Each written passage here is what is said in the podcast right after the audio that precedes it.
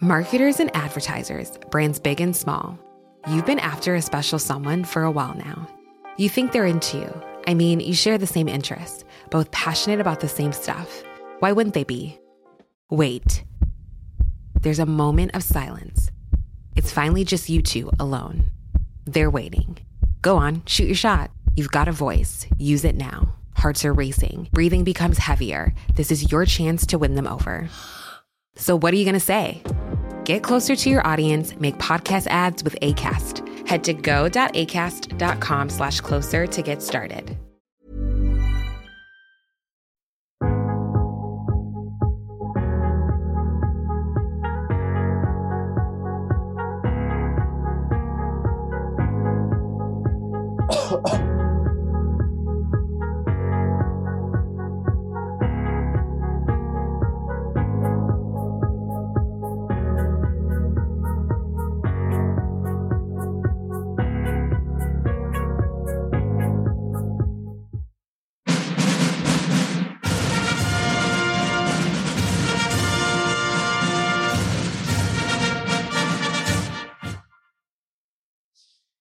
¡Chachán! Aquí estamos todos de golpe. bueno, he lanzado este directo, mm, si no me equivoco, a mi canal de YouTube, a mi canal de Twitter, a mi canal de Twitch, por meteros presión. Sí, sí. Exacto. Así que muchas gracias, Alejandro, Lola, Mer. Una cosa. Exacto. Gracias a ti. Eh, vamos a poner un poco en, en contexto. Eh, he querido hacer este, debatillo que ya os, ya os, dije a vosotros por email que no tengo así nada preparado, simplemente quiero escucharos y hablar y aprender entre todos, porque últimamente en el, en el mundo del podcast se está poniendo muy de moda el rollo storytell. Y claro, uh -huh. se puede hacer bien o se puede no hacer bien. y como sé que a vosotros os gustan mucho las historias y contar historias y además pues, tenéis trabajos relacionados, digo, pues oye, hacemos aquí un debatillo y que alguien que, que tenga esa idea pero no sepa muy bien por dónde tirar, pues a ver si les damos ideas. Entonces os vais a ir presentando un poco vosotros y vuestro podcast y a partir de ahí vamos eh, tocando los temas de cada uno de vuestros podcasts y a ver qué conversaciones surgen de aquí. ¿vale? Voy a empezar por Lola. Lola, buen día. Uh -huh. Buenos, di buenos, días. No sé si te han hecho mucho esa broma. Seguro. bueno, bueno, Lola se puso en contacto conmigo hace unas semanas eh, porque necesitaba desahogo en la edición. Y entonces sí. descubrí su podcast y dije, madre mía, pero sí mola un montón. O sea, me hizo un tope de ilusión que encima tener yo que trabajar en ese podcast. Así que cuenta a la audiencia historias de bicicletas, cómo es, cuál es la intención, cómo más o menos un primer repaso de cómo lo haces y luego ya volvemos otra vez. Vale. Vale, pues Historias de Bicicletas es un proyecto personal, una, eh, bueno, me apetecía hacer el podcast que a mí me gustaría escuchar y el, podcast con el que a mí me gustaría disfrutar eh, haciéndolo. Entonces, como soy una amante de las bicicletas en todas sus versiones, de viaje, deportivas como medio de transporte, eh, bueno, se me ocurrió que detrás de las bicicletas había muchas historias que, que, eran curiosas, que son interesantes y que podría dar para un podcast de estos que te apetece escuchar pues tranquilamente, desahogándote bueno, un ratito en casa o paseando o simplemente pues desconectar un rato con alguna historia. Eh, empecé a hacerlo pues hace eh, creo que empecé a pensarlo en septiembre. Dije, bueno, ahora vamos a empezar ya a, ponerlo sobre la mesa. Y empecé a escribir las primeras historias, los primeros guiones y empecé a montarlos. Los tres primeros episodios empecé un poco a la vez para sacarlos un poco de golpe. Y monté el primero, el segundo, los publiqué y cuando estaba montando el tercero vi que el montaje de la producción sonora se me estaba atragantando porque me costaba mucho tiempo buscar los sonidos, encontrarlos, el tono, tal. Y, y, como quería mantener el ritmo un poco semanal y que fuera una cosa, pues no, que no se me alargara demasiado eh, y que quedara bien, dije, bueno, voy a buscar ayuda en esta parte que, que es donde, donde necesito un poco de apoyo. Y ahí contacté con Sune y a partir del episodio 3 ya la producción es con él y se nota, ¿eh? aunque él diga que, que, que los dos primeros ya se, se, oían bien, pero yo a la gente claro, le digo, yo, pero, pero yo, escucha el tercero y verás, verás cómo ahí se nota más. Lo escuché y dije, lo que puedas solucionarte es no hacerlo tú, pero va a ser parecido el, el resultado porque ya está muy bien. Y es eh, decir, mucha gente, el, el, voy a hablar de, de, la web, ¿vale? Eh, uh -huh. La gente me pregunta, ¿hago web para mi podcast?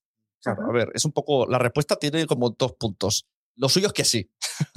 pero la gente en principio no va a visitarlo. Es raro que un oyente de podcast lo visite, pero hombre, mejor tenerlo, porque es mejor decir, escúchame en historiadebicicletas.com que aquí, aquí, allá y en todos lados.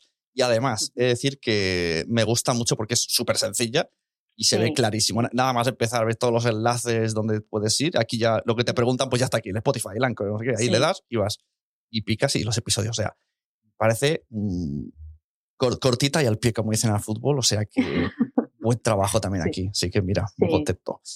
Y bueno, pues luego seguimos un poco hablando de, de tu podcast y a ver cómo, qué, qué cosas surgen. Venga, saltamos a eh, Alejandro.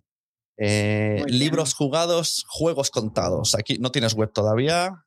No, quiero presionar, tranquilo. Tengo Instagram, tengo Instagram y, suficiente porque me cuesta, ¿eh? porque no soy muy fan de las redes sociales, pero sí, pero seguramente me haré también una página web, sí, para llevarlo un poco más controlado todo. Claro, además, si luego tienes cosas de apoyo, siempre está bien para visitar y el SEO, en realidad. Que también es eso, que tampoco invertir muchísimo tiempo porque luego la gente no, no va a visitarlo. Lo importante es el, es el audio. Cuéntanos un poco eh, cómo llegas al podcast y cómo se te ocurre hacer un podcast que se llama, que yo tengo que mirarlo siempre porque me confunde él, libros jugados, juegos contados, que luego una vez que empiezas tiene sentido, pero me cuesta retener el nombre. Claro, bueno, yo la razón por la que hice un podcast es básicamente porque tenía un programa de radio en una radio local muy chiquitita y por tema de COVID pues dejamos de, hacer el programa y a partir de ahí dije, uy, pero a mí me gusta, me gusta mucho sentarme a hablar delante de un micro y hablar de los temas que me gustan, pues voy a hacer un podcast, que además es un medio que, me gusta mucho.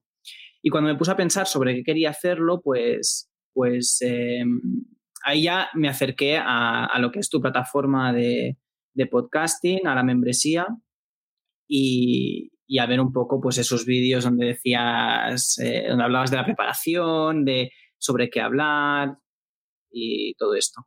Y ahí me di cuenta pues de lo que quería hablar era al final de, de, historias, de historias de lo que más me gusta. Y lo que más me gusta al final, o, los medios por los que consumo más historias son los libros y los videojuegos. Es que me mola el concepto, el concepto de que al final son historias, solo que unas se pasan páginas y otras eh, las vives. Y me acuerdo cuando, cuando me enviaste el email en plan, Ay, no sé qué te parece la idea de, de, hacer comparativas de las historias de juegos con comparativas de historias de libros. Parece una ideaza. Va a ser súper original para, para reflexionar, porque al final no la gente dice, ¡ay, las maquinitas, los videojuegos! Pues mira, hasta, hasta el Mario Bros. tiene su historia. Exacto. Aquella, aquel, aquel, mail fue una cosa ya, digamos, la última, el último empujón que necesitaba para, para empezar el podcast. Y, lo que, y es lo que digo en el primer capítulo, que, que que una de las razones por las que lo empecé es básicamente por eso, porque mucha gente cuando escucha que hablas de que, juegas a videojuegos, ya te ponen la mala cara de, uy, pero ¿por qué? Y, no lo entiendo, porque yo al final lo que busco en un videojuego es lo mismo que busco en una novela, que es una historia que me emocione y que me atrape. qué bonito, qué romántico. bueno, señorita Mayer, te dejo aquí para el final eh, porque, porque más confi, simplemente. Sabía que no, te enfadarías. Cuéntanos, aunque yo conozco ya, te sigo de cerca y te piropeo por, todos los, por todas las redes sociales que has tu podcast, confieso. me, tienes, me tienes siempre sonrojada porque es que estás constantemente haciéndome publi y yo, y yo que te lo agradezco, de verdad. ¿eh? Em, pues mira, yo soy una enamorada de esto de las historias desde, desde muy pequeñita. O sea, yo, a mí me gustaba leer desde antes de saber leer. Me empeñé en aprender a leer por mi cuenta porque era desesperante esperar a que los adultos me leyeran, básicamente. Y, y como todo lo que me gusta, pues me apasioné tanto, tanto, tanto, tanto que acabé con un doctorado en narratología y teatro y, dedicándome pues a, ayudar a otras personas a escribir. He sido durante muchos años correctora profesional y aquí acabé aterrizando en el mundo podcast básicamente porque a mí me gusta escuchar podcast y, y siempre pensaba, pues a lo mejor algún día acabo, acabo creando un podcast propio. Y el empujón que a mí me faltaba, pues llegó cuando abriste tu plataforma, Quiero ser podcaster, que me uní de, cabeza Y se empezó a gestar este podcast, pues yo creo que hacia finales de mayo aproximadamente y lancé eh, el pasado mes de agosto y ya llevamos unos cuantos episodios, así que la pues verdad es que estoy muy contenta con y, este Y el, el, diseño visual me llama mucho la atención. ¿Esto lo tenías ya pensado? ¿Fue después del podcast? Porque está guay, todos los carátulas y todo quedan, no sé, esto, esto salió de ti y también mola muchísimo. Sí, a mí la verdad es que me gusta mucho el tema diseño y, es algo que me relaja muchísimo. Y bueno, primero salió la carátula general y luego pensé, yo quiero personalizar las carátulas de todos los episodios y se me ocurrió la idea de buscar pues eso, una fotografía, porque además son historias ya con la mayoría con ciertos años de... Ahí se corta un poquito. Ah. Entonces las fotografías antiguas con ese fondo azul tiene que se te, se, te pierde un pues poco la conexión. Me repite un poquito esto. Ay, no me digas. Sí, que te decía que, que, que me, me, me, gusta diseñar y diseñaba pues yo misma todas estas, todas estas portadas buscando pues eso, alguna fotografía significativa que, que, bueno, que fuera un poco el resumen de la historia que cuento en cada uno de los episodios. Esto también para quien... También hay debates en los foros de podcast en plan, ¿hacemos la carátula personalizada o siempre la misma? hay mucha gente que sostiene siempre la misma. Pero yo creo que no, que es mejor. Hoy día, yo creo que ya por, por masificación ¿no? de programas tenemos que usar otras cosas para que nos escuchen y me diréis que no llama la atención las carátulas estas. Además, está el logo del podcast que siempre está ahí, entonces siempre sabes. Abajo te sale la banda donde puedes escucharlo por si no sabes bien dónde y queda claro en un vistazo, puedes elegir el tema de lo que quieres. O sea que hmm. es una recomendación muy guay, muy buena idea. Porque mucha gente tiene estos debates. Es que las imágenes también cuentan historias. Sí, sí, sí. Venga, primer tema abierto. Debatan.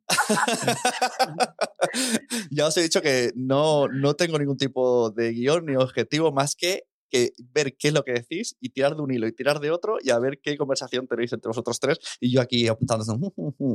Yo creo que en el fondo yo quiero hacer algún día un storytell, pero no me atrevo.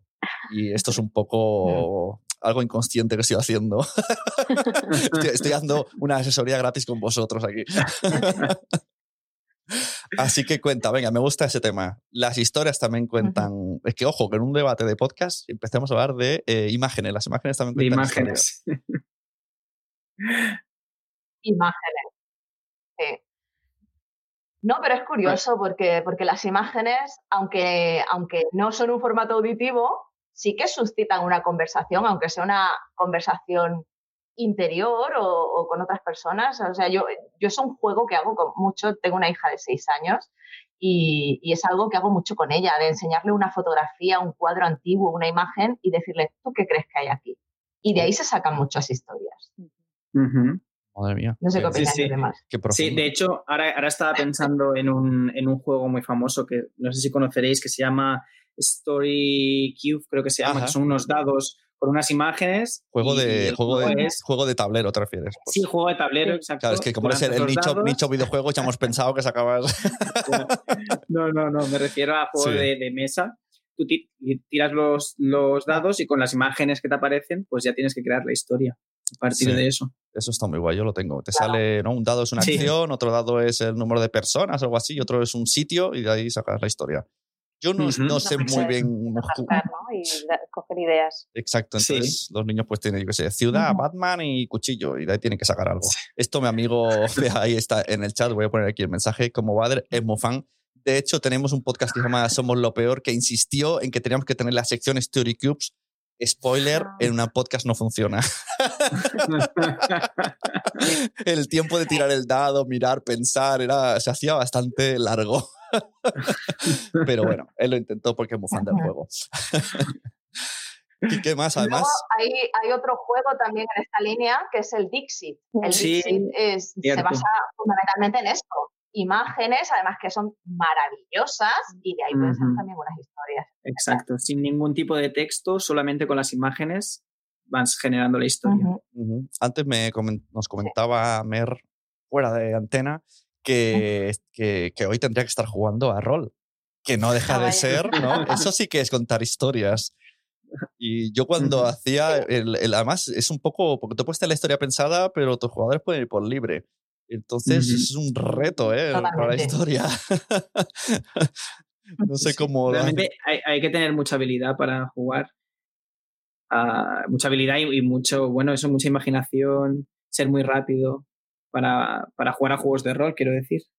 Bueno, y Alejandro, ¿tú de dónde sacas? En realidad no tanto. ¿De, dónde sacas la, inspiración para los, juegos de los que, de los que hablas? Porque también, también tratas sobre juegos de rol. No, solo eh, son videojuegos, sobre historias de videojuegos. Básicamente es intentar ver cómo los videojuegos o qué medios utilizan los videojuegos para, para explicar historias. Ajá. Claro, en, el primero, por ejemplo, eh, para poner situación a la gente que no haya escuchado, hablaste de personajes. Entonces comparabas personajes que hay en videojuegos con personajes que hay en libros. O sea, no es, no es la trama y el juego en sí, no es como una sinopsis. Es como cómo se trata un personaje malo en estos juegos y un personaje malo en estos. Y estaba guay porque al final, si no te dicen que al final es un juego y un libro, lo, lo, único que estás haciendo es perfilar un personaje allá donde se ponga, da igual. Sí, sí, sí. sí, sí. No tengo tanto storytelling como, como vosotras, pero. Bueno. Pero, pero la verdad es que, podría usarlo.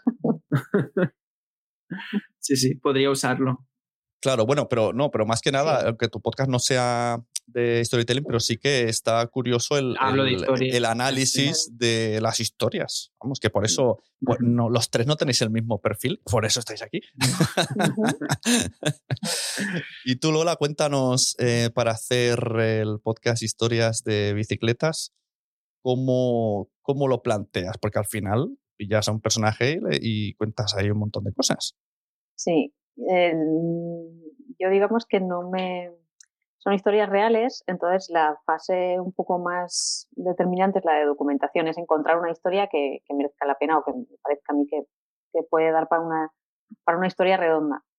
Em, además tengo más o menos pensado una estructura que intento mantener en todos los episodios de momento para que tenga un poco de gancho al principio, que luego se resuelva al final y que, quede un poco cerrada, ¿no? que esas preguntas a lo mejor que haces al principio pues tengan una, una resolución de alguna forma. Entonces, investigo por ahí historias que, tengan relación con alguna bicicleta y que, y que puedan entrar dentro de esta, de esta estructura, porque a veces me encuentro con algunas que, están muy bien, pero a lo mejor no, no me encajan en, la estructura o no me encajan a la hora de, pues hay muy poca información y como son historias que intento que sean lo más pues, reales, verídicas, no, no es ciencia ficción o no es una ficción que yo, que yo me, me pueda inventar. Entonces, parto de que tenga una documentación ya importante sobre ella para poder hacer la historia.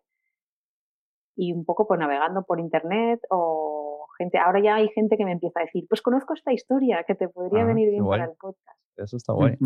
Esto de el gancho, además lo ha tratado Mer en algún podcast, me interesa mucho el cómo, porque al final, claro, es muy difícil saber qué parte de la historia puede ser el gancho, porque a lo mejor no es la historia principal que estás contando. Mm, exacto, sí, a veces te la encuentras por el camino. A lo mejor la, pensabas plantear de una forma y luego la lees y después no. Em, yo en mi caso, mi, mi, marido Daniel Robles, que participa en, el, en la revisión, a veces es el que me da las ideas. Dice, pues esta no te ha quedado muy tal. Igual si le das la vuelta o si esto que has dicho al final o al principio, y entonces a lo mejor porque la, la, lee o la escucha, a veces hace, una primera escucha como de cero y, no está tan viciado como pues, el que está escribiéndola que ya llevas una semana dándole vueltas a la historia y dices, yo ya no salgo del bucle en el que he entrado, ¿no? Y una persona de fuera te lo lee y dice, el gancho no está donde tú lo has puesto, está en otro sitio. Qué curioso esto. ¿Qué, ¿Algo que opinar, Mer? Cuéntanos. Pues nada, que, tienes razón. A mí, de hecho, me ha pasado en una ocasión, en uno de los episodios, que conforme estaba grabando, de repente me di cuenta de que no funcionaba. Y dije, no, el gancho tiene que ser otro. Entonces, el contenido es el mismo, no tengo que rehacer realmente el guion, pero sí que voy a volverlo a grabar porque quiero plantear de otra manera esta historia para ponerla al principio. Porque de repente te das cuenta de que es la, es la adecuada. Y, no siempre es la primera vez. Esto en. Yo sí que te diría Sí. Digo, un, inciso. Aprovechando que como escucho vuestro podcast y veo los audiogramas que hacéis, eh, la historia del gancho siempre funciona para los audiogramas. O sea, hay que, recomendación para que haga podcast, el gancho que dure un minuto o menos y esto es reutilizable para todas las redes. Sí, Continúe. Sí, pues mira, en, esa línea iba lo que, lo que iba a comentar, que normalmente en narratología sí que suele, sí se suele decir que el gancho de una historia tiene que ocupar aproximadamente el 10% del total.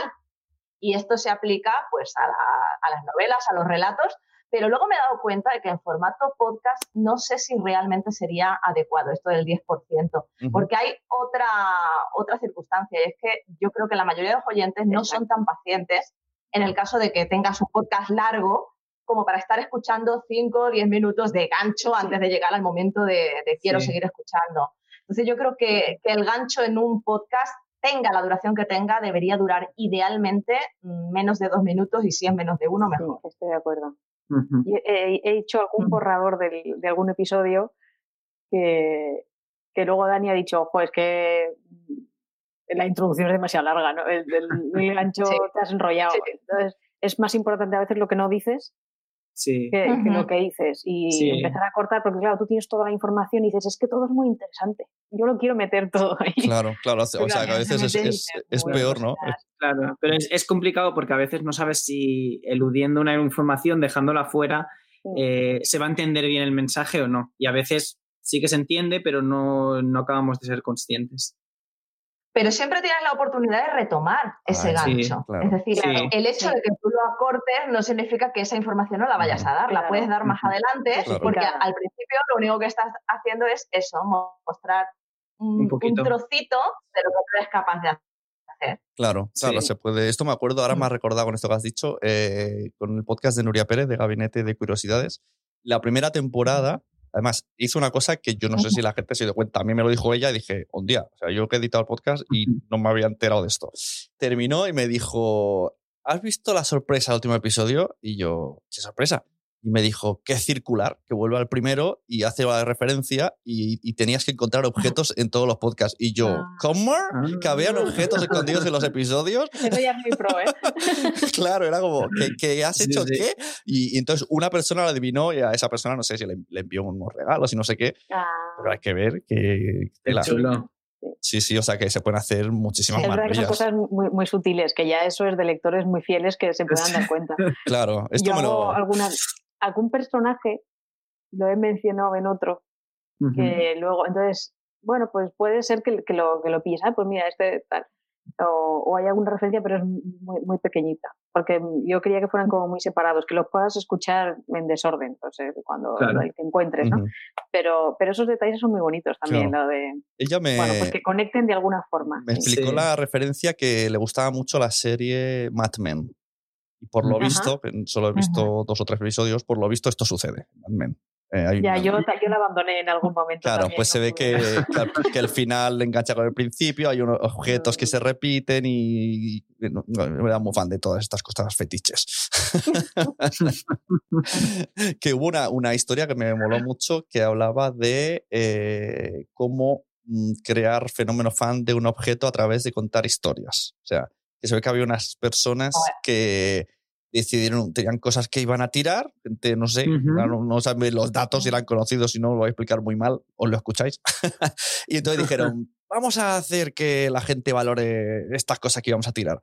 empezaron a meterlas en sus historias y se revalorizaron a través de las historias. O sea que las historias pueden contar cosas que al final es como yo que hago el podcast este de cosas de juguetes, no deja de ser un muñeco de plástico para unos y para otros un tesoro.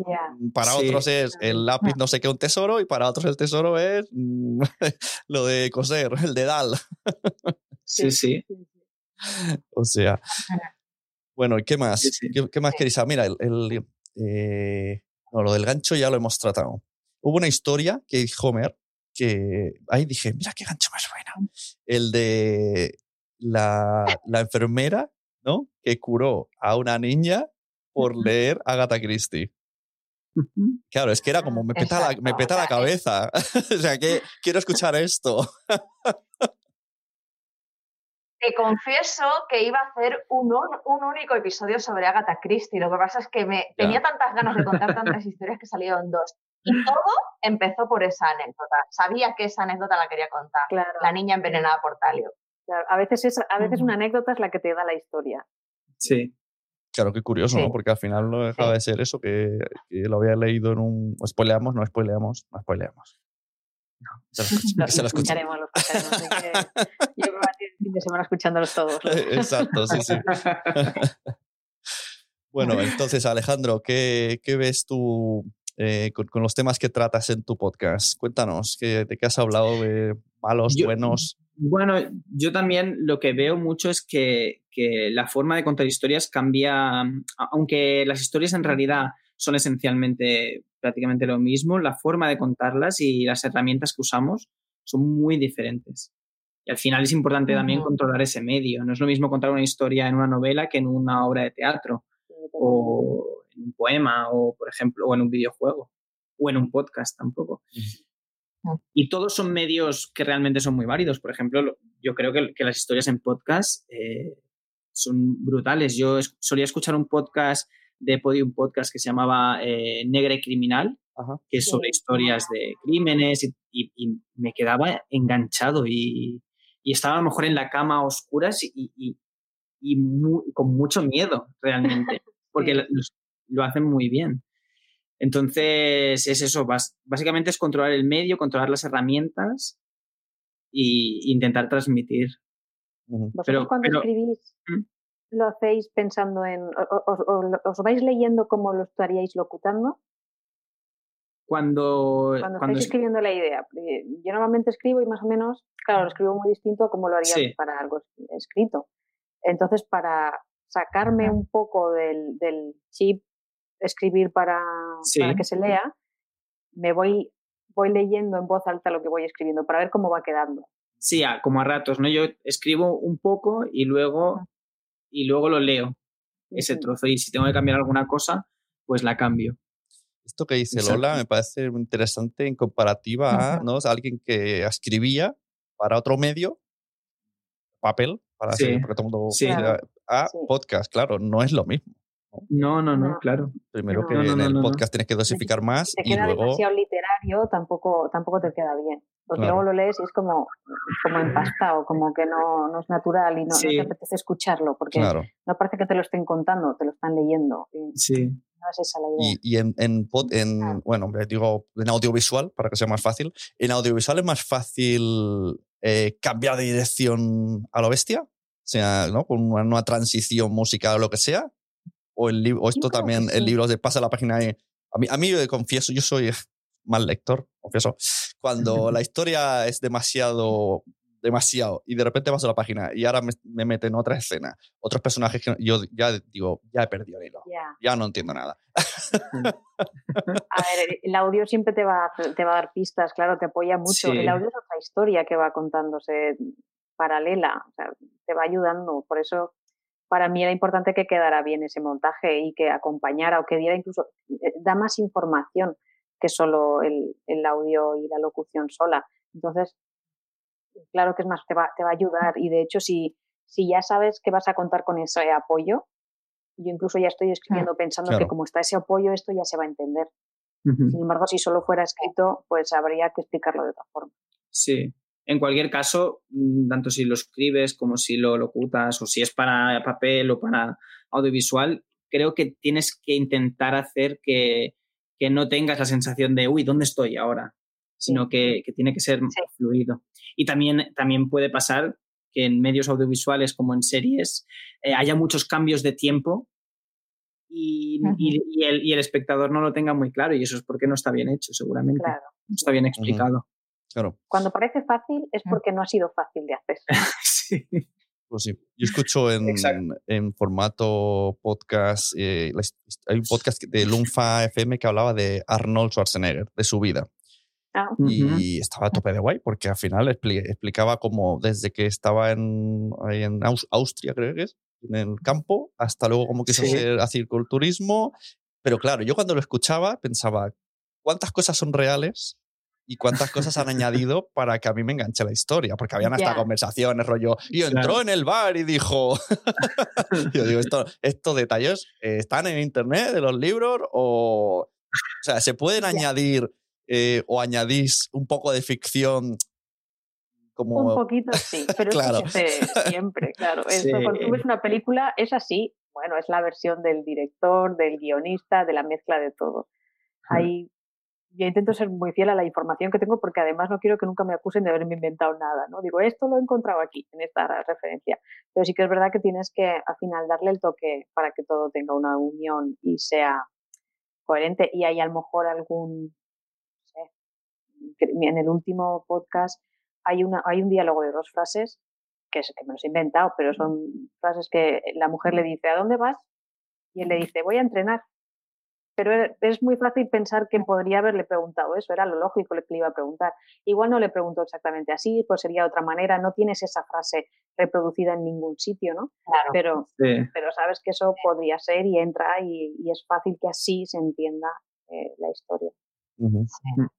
El otro a mí día... me parece un temazo. ¿sí? No, no, me, decía que me, me parece, me parece un absoluto temazo ese, porque es que además hay una cosa, es que creo en mi opinión personal, que es absolutamente imposible contar una historia de forma aséptica. En el momento en que estás contando la historia, ya la estás interpretando y estás dando tu punto de vista. Por mucho que tú intentes limitarte exclusivamente a los datos. Es más, quien la escucha también la está interpretando a su manera y la está volviendo a, vivir. Y de hecho, toda la historia de nuestra cultura no es más que la historia de la interpretación que yo hago, de la interpretación que, que alguien hizo antes que yo. Entonces, a mí eso es lo que, me parece mágico de la historia. Que esto que dices de la historia contada, ahora yo no sé de dónde lo he escuchado, en muchos sitios, seguro, pero que la mm. historia que conocemos siempre ha sido contada por hombres. Hasta, hasta hace poco, ¿no? Todo lo conoce, por eso se destacan tanto los hombres, porque lo escribían los hombres. Eso me parece un temazo, ¿eh? Sí. Igual que lo de que también la escriben los vencedores, que si la escribieran los, los vencidos, lo explicarían de otra forma. Es mm. todo eso, claro. Tenemos una percepción muy subjetiva. Mm. Y luego también en, películas como que le dan mucha e, epicidad, ¿no? O en videojuegos, ¿no? Claro, las, batallas. Que tu historia sea... Sí. El otro día no sé quién, lo decían. Ah, pues creo que lo decían en, en, un, un, podcast que ha salido ahora que, de Pánico Escénico que está en, en Podimo. Uno de los invitados, aún no ha salido, ahora me acordaré una grabación, pero aún no ha salido este episodio.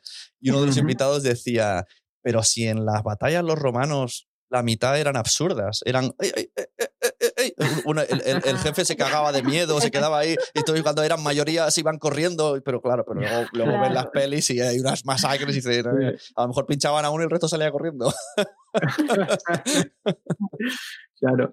El otro día yo también leí, no sé dónde y no recuerdo de quién, pero que hablaba un poco de que al final explicar historias es intentar también trasladar lo que tú sentiste al vivir eso que seguramente a lo mejor eh, pongamos que eso, estás en una batalla y ha sido pues patético al final, pero tú lo has sentido de una forma.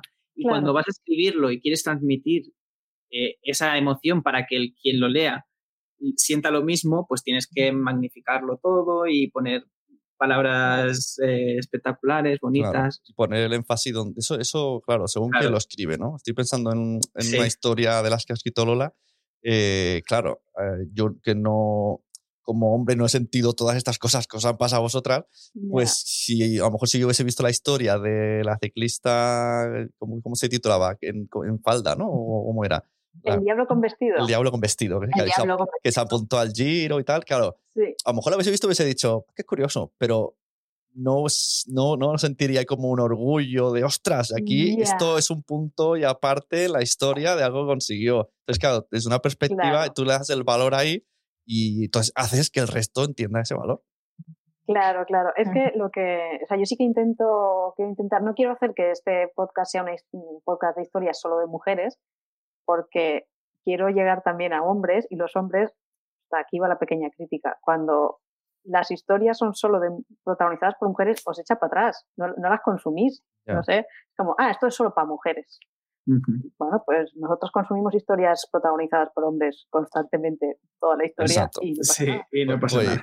Entonces, si son todo protagonizadas por mujeres, las podéis consumir también, no pasa nada. Pero bueno, yo quería un poco mezclar, digo, bueno, que no sean solo mujeres, pero que haya un gran peso de la mujer, porque si no te esfuerzas por encontrar esas historias, las que más te salen son las de hombres. Las que fácilmente encuentras son historias protagonizadas por hombres, están ahí, están ahí, y al final tienes que decir, es que esta historia está muy bien, es muy buena, pero es que entonces siempre se quedan fuera las historias de mujeres. Si no haces un esfuerzo por buscarlas, por ver dónde está el valor de esa historia o ver dónde está el giro y por qué es importante esa.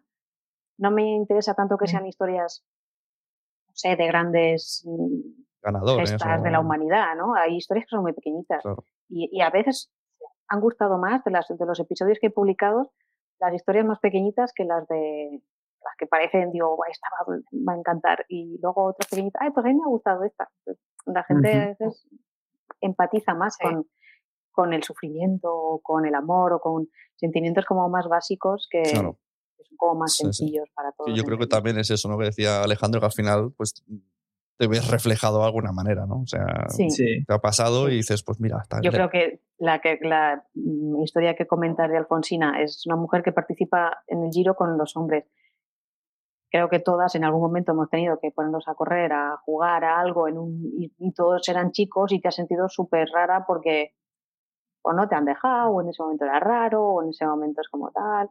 Y, dices, pues imagínate participar en una competición ciclista.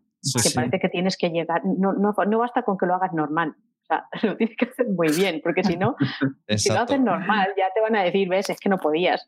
y dices, bueno, y todos los demás que tampoco han podido exacto, no le has dicho nada. Exacto, eso una vez en, en, Barcelona hay una, hay una librería que es de humor, se llama La Llama Store. Y van, todos los cómicos van ahí muy conocidos, ¿no? Y un día hablando con ellos, eh, hablaban también así, ¿no? De mujeres, de autoras y tal y cual. Y, y, entonces escuchaba ahí una conversación que decían que parece que, que una mujer saca un libro, eh, tiene que ser un libro bueno no puede sacar un libro de mierda. En cambio, un hombre sí tiene el derecho de sacar libros de mierda. Sí, sí, sí, sí.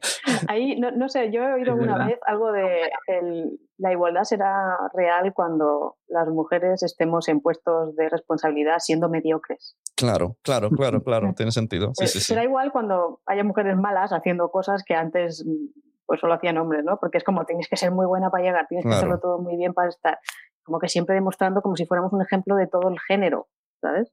Sí, sí. Y vosotros solo sois ejemplo de vosotros mismos. Esto de las eh, historias, libros, también Mer Flores escribió una cosa que esto más conocido, que, que antiguamente tenían que ocultar ¿no? sus apellidos y entonces empezaban a publicarles cosas. Claro, claro. Y fíjate, de hecho, eh, uno de los episodios por los que más mensajes he recibido eh, por el que más se han sorprendido es el que dedico a Engeduana, que es la primera escritora de la historia, pero no la primera escritora de sexo femenino, sino el primer ser humano que escribió o que tengamos constancia de que escribió en el mundo era una mujer y no se habla de ella. Entonces todo el mundo me, decía que estaba sorprendidísimo porque pues pensaban a lo mejor que era Homero o que era algún poeta persa o, iban, iban variando y a nadie se le ocurría la posibilidad de que pudiera ser una mujer porque efectivamente, como decía antes, vemos los libros de historia de la literatura o los típicos libros de texto de los niños en el cole y salen solo señores exclusivamente.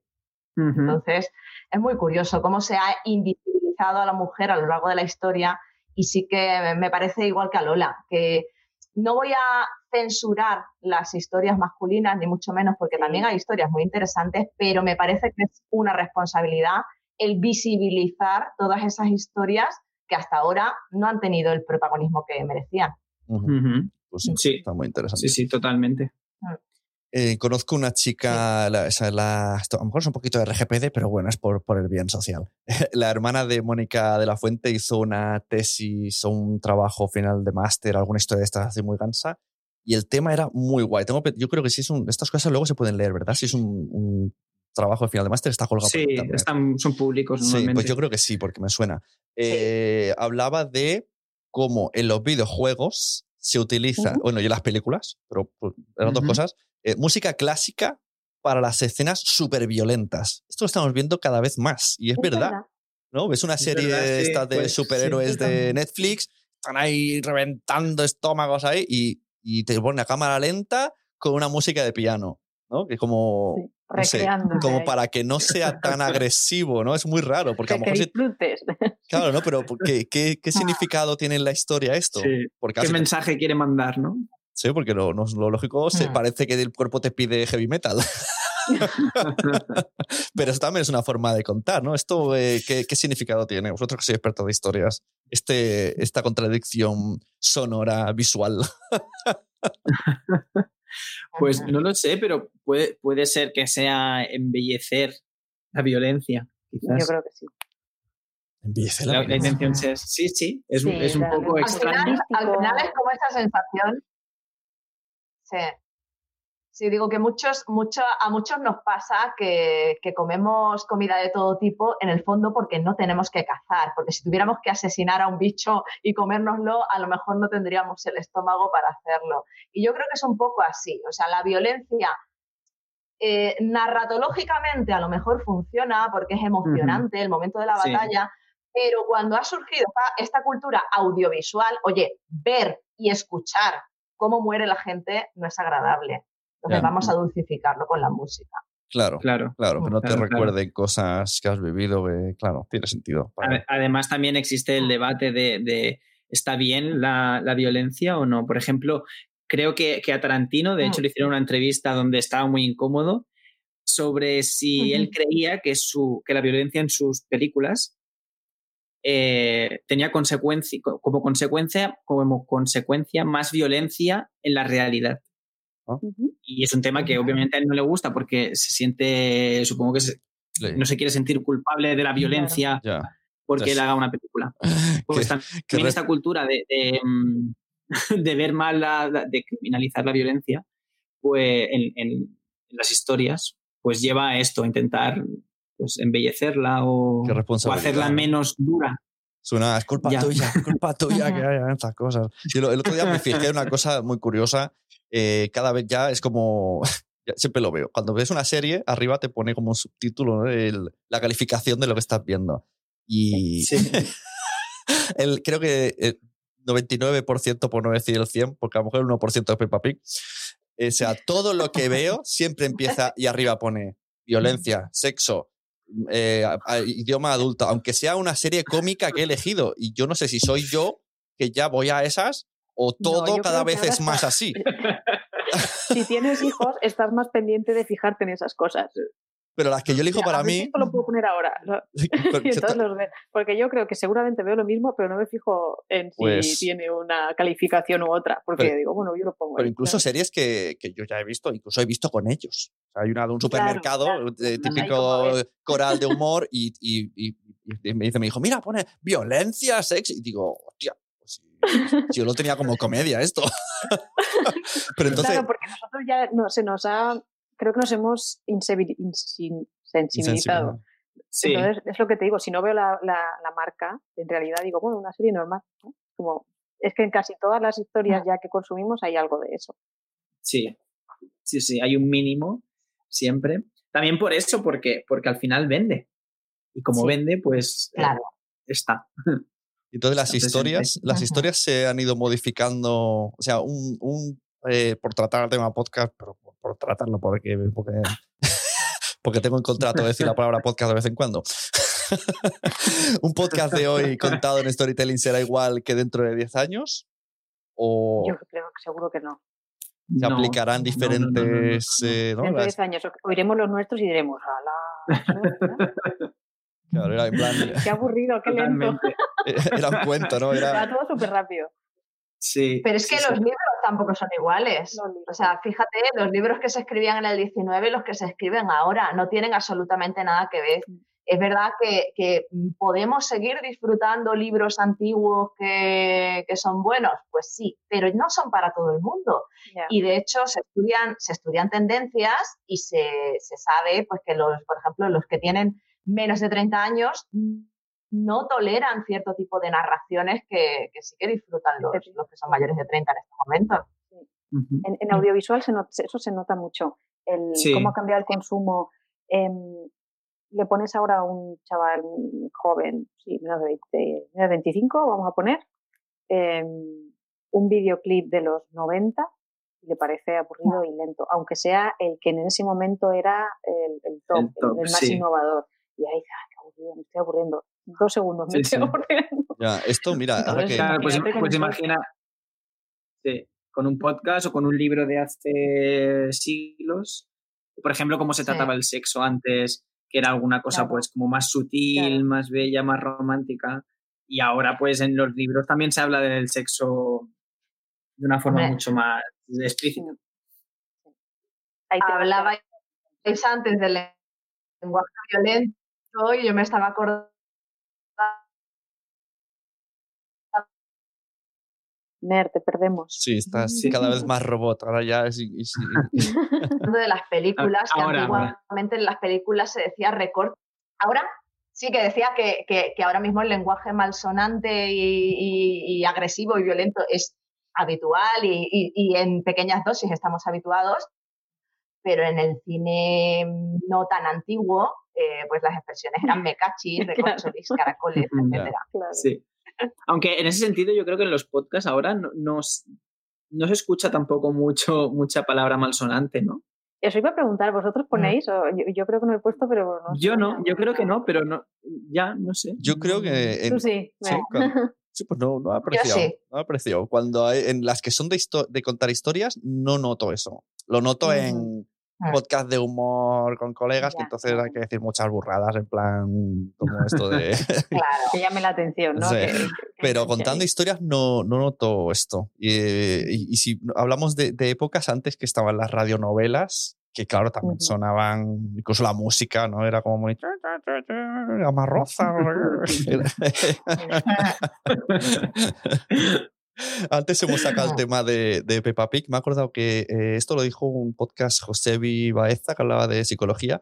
Y es verdad, no había caído que los dibujos de los niños duran súper poco para que se enganchen y se enganchen y se enganchen. O sea, los capítulos de Peppa duran ocho minutos y otro, y otro, y otro, y otro, otro. Al final se pueden estar dos horas, pero cada dos por tres le cambian el ritmo. Esto lo hacéis en el podcast, cambios de ritmo, momentos musicales, eh, una nueva píldora que llame la atención para que no den al stop.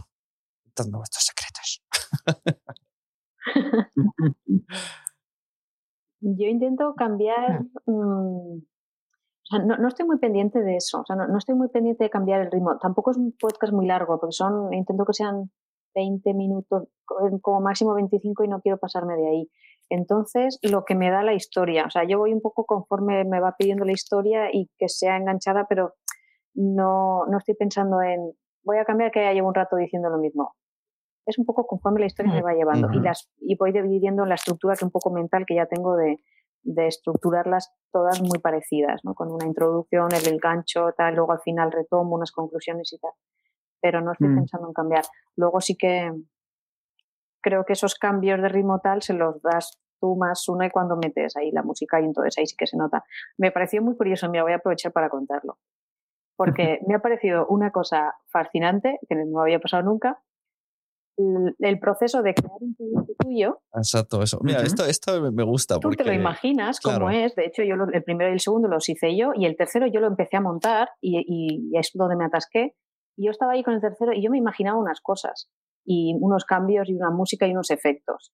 Y me parece increíble escuchar cómo otra persona ha hecho la interpretación la, de esa la primera versión, ¿no? Que te quedaste como, ah, espérate, creo que hay una cosa que tenemos que hablar, porque que al no he escuchado nadie. Hubo un momento que, que, ¿no? que hacía que la, parecía una discoteca. Que la ciclista, la ciclista era como que tenía ahí un momento de superación y a tope. Y digo, aquí esto música chumba chumba le pega que no veas. y se horrorizó la pobre. plan, no, no, que tiene que ser relajante. Digo, pero esto. Corta, corta. Amor no estreses a la gente. Pero sí, sí que. Es Pero es muy curioso, sí, el, ¿qué, ¿qué, se le ha ocurrido a otra persona en base a lo que tú has creado? Eh, qué, qué, versión crea, ¿no? Esos efectos que pone o esa música y tiene ideas o tiene efectos que me pareció, mm, ya digo, creo que nunca me había pasado eso de ver lo que tú has creado o imaginado en, en, la mente de otra persona, pues da otro resultado que, que tú jamás habrías llegado a ese. De en otras cosas coincides y dices, mira, esto yo también lo habría hecho así y, y otras te sorprende y eso me ha parecido súper interesante. Debe ser lo que, sienten, lo que sienten los guionistas, ¿no? De esto no era así. esto no era así. Pero ya no puedo hacer nada. Ya lo que debe ser, que tú escribes algo y luego lo que claro, sale. Claro, claro. Como me ha pasado por ocho departamentos, ya no puedo hacer nada. no tiene nada que ver. es que eso pasa ya hasta incluso con obras que ya están eh, abiertas al público que ha leído mucha gente, porque en, no sé si sabéis, en, en Mérida, que hacen un festival de teatro clásico muy famoso cada año, pues eh, representan obras clásicas, pero normalmente les dan un toque, les dan como una reinterpretación más actual o más moderna y, funciona, funciona porque a la gente le encanta. Sí, es que nos gusta escuchar las mismas mm. historias una y otra vez. Sí, sí, pero, pero también nos gusta eso, que, que alguien le dé un punto distinto. Distintas, es la misma, pero distintas, sí. Exacto. Esto, por eso hay ahora remakes de todo. pero te iba a decir, luego estamos los que nos enfadamos con los remakes porque ¿qué han hecho con esta historia? Pero por favor. Porque era intocable, ¿no? Era para es verdad. no se toca. Sí, también pasa, es verdad que la gente se enfada mucho mm, Esto, con eso. Eh, hablando de, lo del gancho y un poco lo que habéis dicho ahora de, del cambio de ritmo y tal, eh, yo, a ver si estoy equivocado, Mer, pero yo creo que lo haces a veces en tu podcast cuando llevas un rato explicando, en vez de. Porque esto, hay estudios, ¿no? Que por ahí que he escuchado yo de gente de los podcasts que se dedica. Más que de podcast, hay una chica que se llama Emma, Emma Rodero que hace estudios sobre la atención de la gente con el audio. Y esto lo ha dicho varias veces en charlas. Y como que está demostrado, ¿no? Que a los 10, 12 tenemos ahí un, momento Homer Simpson de... Entonces, claro, decía, pues hay, hay que hacer algo. Si eres un locutor, pues tienes que cambiar el tono, tienes que digas, ¿qué ha pasado? Como hacer un música, algo, un algo. Que esto, por cierto, en, en el podcast de Lola lo usé con el ring ring de la bicicleta. Sí, sí, sí. Eso está y, muy bien. y Mer lo que, lo que veo que hace a lo mejor es eh, en el momento que parece que la, la historia está un poco ya más de bajona, sacas otra vez lo que has explicado en el principio, en el gancho. plan, ahora viene el gancho. Espérate, que ahora es cuando viene. No te vayas, que, te lo sí, Soy, soy buen oyente, te he entendido.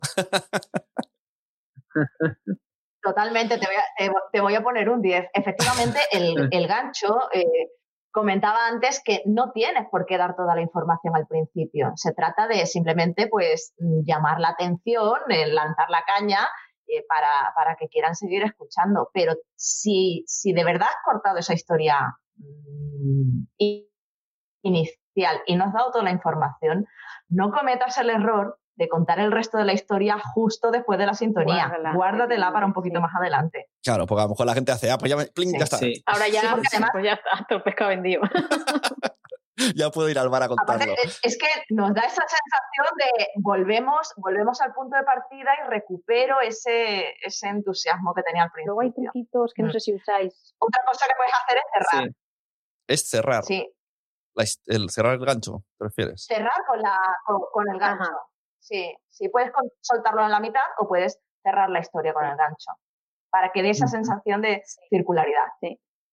¿Y usáis lo mm. de pues intentar enganchar o, hablarle al lector de, al lector o al, escuchante aquí de pues ahora te voy a contar o después te digo lo que como intentando decirle no perder la atención de, ese, de esa persona que está ahí como si estuviera de verdad, ¿no? Yo, me imagino incluso a alguien concreto que me va a escuchar digo, y, digo, pues como te estaba contando mm. antes, cositas así, o o luego te contaré, pero ahora te voy a avanzar otra cosa. Esto en, Exacto. Yo he escuchado, Lola, que, decías, decías en, creo que era el, del ciclista del régimen, que decías, eh, pero como te voy a contar después, las cosas no son como parecen. Y, y, luego ya sigue la historia, pero ya te quedas con el, vale, ¿a qué se referirá? Ya me quedo para escucharlo, ¿no? Sí, me parece que conecta un poco y, hablarle de tú a la persona ¿Lo usáis vosotros ese tipo de cosas? Sí, sí. Sí. Es un buen recurso, pero yo no sé si, si, a lo mejor me equivoco, pero creo que no lo he usado. Yo me parece que lo uso, pero lo uso, no lo uso durante el podcast, sino lo uso más bien al principio en la introducción y luego a lo mejor es como que me olvido. Que ya empiezo y ya se me olvida un poco eso. Esto lo que veo Pero está bien. En, en, en, mi caso lo que hago es recoger. A ver, repite, repite. Sí, decía que yo, que, que yo lo que hago que yo lo que hago es recoger, es decir, hacia el final o, más adelante sí que digo, como te contaba antes, tal, y ahora te voy a contar. Enlazar con lo anterior. Te, imagino ya en plan como que, venga, a recoger vamos a recoger todo lo que tiramos por el pasillo y a, tocar. Esto es lo que veo yo mucho en tendencia en todos los años, ya no en contar historias, sino en charlas, que al final se está metiendo el contar historias en, en, speakers. Ah, eh, gente ahí hablando, o sea, que no, que no sea contar una historia, que al final se está metiendo, ¿no? Este, no sé si esto estáis de acuerdo o no, porque a lo mejor, ¿no? De que hay que contar storytelling en todo, aunque sea voy a presentar un coche, pero tengo que contar storytelling para que el marketing funcione. Y lo que veo es eh, que, como que hay que guiar ¿no? al, al, oyente para que no se te pierda el discurso. Rollo, os voy a contar cuatro cosas. Pues ya tienes una mm. situación de Mm, vas por la segunda, pero si estás aburriendo tú tranquilo, que solo te quedan Que solo te quedan dos. que luego hagamos el rollo, eh, que el, gimnasia aeróbic de una más y, una más, que es un poco lo que nos hicieron en esto de la pandemia, ¿no? De una semana más y ahora otra semana más. Bueno, es un poco también lo que explicabas con lo del método Dora la exploradora, ¿no? De de que tengan claro, vale, vamos a ver esto, esto y esto, y ahora estamos aquí, y luego vamos aquí, y ya habremos ido aquí y aquí, y luego al final, sí, es este, que lo tenga claro. Claro, yo creo que esto, esto de los tres puntos incluso lo uso para, para el guion. Cuando envío emails, ¿eh? ¿Ah? de trabajo. ¿Sí? Ojo, cuidado, a ver cómo, Nunca son más de tres puntos, porque si no la gente se pierde. Te voy a decir, tres cosas. Y, a más de tres cosas no te van a contestar. Entonces las dejas ahí, una, dos y tres. Y así si no te ha contestado dices a la una, no me ha contestado. porque es verdad que nos, nos ayuda a tener una, una estructura mental de, de, lo que esperan de nosotros y de lo que nosotros podemos esperar del que nos está contando algo. Entonces, yo sí que creo que el storytelling funciona en, en charlas y en todo este tipo de cosas, los americanos esto lo tienen súper trabajado y son mm, estrellas del contar historias en cualquier sarao que se metan. A veces se pasan un poco, ¿eh? porque sube cualquiera y te cuenta su historia personal ahí en un, en un escenario de... Bueno, el año pasado estuve en un, en un evento muy grande de trabajo que era, eh, era de y sale un, todo eran storytellers. Y tú esperabas ahí a alguien que te fuera a contar los, pues, los resultados económicos de no sé qué o las tendencias del próximo año, no sé qué. Y lo que salían eran speakers estupendos a contar una historia que te quedabas así, con unos pantallones detrás que apoyaban el discurso, con una presencia súper bien cuidada. Entonces ya es, dices, bueno, pues cuéntame lo que quieras, pero, pero ya has entrado, has entrado bien. Bueno, también dice, ¿no? Que, que, esto del típico charla de ascensor, ¿no? No deja de ser un storytell sobre resúmeme tu actividad laboral o lo quieres contar en 30 segundos. Esto tendríamos que, que tenerlo ensayado. Esto en el cole no creo que, que, lo digan mucho.